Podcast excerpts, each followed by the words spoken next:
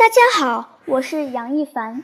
今天我要跟大家分享的是《斑羚飞渡》红奶羊五。一眨眼，二十多天过去了。小狼崽在它吸露儿充沛的奶汁的喂养下，日渐强壮，黑毛油亮，胖嘟嘟，像只肉球。它管小狼崽叫黑球。年幼的黑球不懂事。不晓得它是被父狼强行捕获来的奶羊，出于一种有奶便是娘的幼稚的本性，黑球对待它像幼崽对待母兽一样，整天依偎在它身边，饿了就钻进它的怀里找奶吃，吃饱了就拱进它的怀里酣睡，睡醒了就淘气的咬它的短尾巴玩。不知是出于一种习惯，还是出于一种母性的本能，他对黑球最初的厌恶与憎恨渐渐淡漠了。哺乳动物所进行的哺乳活动，不仅仅是生理交谈，还是一种感情互渗和心理交融，交融着爱，交融着生命，交融着依恋。现在，黑球来吃它的奶时。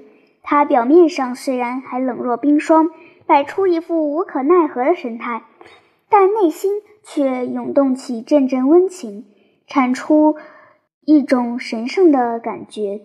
有一次，黑狼不在身边，他还冲动地用羊舌舔了黑球的额头呢。连他自己都对自己的行为感到不可思议。按理来说，他是羊，黑球是狼。狼吃羊，羊怕狼。狼和羊是不共戴天的仇敌，不可能也不应该有任何情感纠葛的。可是，在黑球面前，他的理智似乎很难驾驶自己的感情。黑球用同样的热情回报着他的爱。那次他想逃跑没得逞，右脚踝又被黑狼凶残地咬了一口时，他咩咩呻吟。黑球突然窜出来。朝黑狼哦哦凶猛地嗷叫着，去咬黑狼的脚。黑球的神情完全像个护卫母亲的小骑士，在帮母亲反击凶暴的父狼。黑球雏嫩的乳牙当然无法咬疼黑狼，连一根狼毛也咬不断。但不知为什么，希露尔觉得自己得到了许多安慰，流血的伤口似乎也不那么痛得心慌了。他压根没有想到，他和黑球之间这种日益增长的情感会刺激黑狼想提前杀死自己。在大狼黑宝眼里，希露尔不过是一顿候补晚餐，是挤奶机器。黑宝一看到黑球钻进希露尔怀里撒娇，就会产生一种厌恶和恐惧。狼天生就是应该吃羊的，怎么能？向羊撒娇呢？黑宝最担心黑球由于吃了羊奶，由于和希露尔亲近，会沾染上羊怯懦的性格，害怕自己的宝贝黑球狼的品性会退化或异化掉。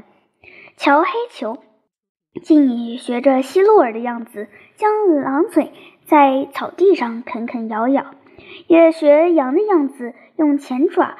搔首弄姿，黑宝看在眼里，恶心的简直想吐。再发展下去，黑球狼的胸腔里大概要叫出咩咩柔弱的羊叫声了，是可忍，孰不可忍？特别是这一次，黑球竟然会保护希路尔来咬他的脚，他父狼的情感受到了深深的伤害，忧郁也迅速升级。再任其发展下去。黑球大概真要把希露尔当做亲生母亲，从而变成一只不狼不羊的怪物了。黑宝想，按常规，小狼崽要满月后才能断奶，开始吃肉。黑球才刚刚满半个月，但黑宝已经等不及了。他不能看着黑球和希露尔再继续亲密半个月，他决心提前结束黑球的哺乳期。割断黑球狼性异化的途径。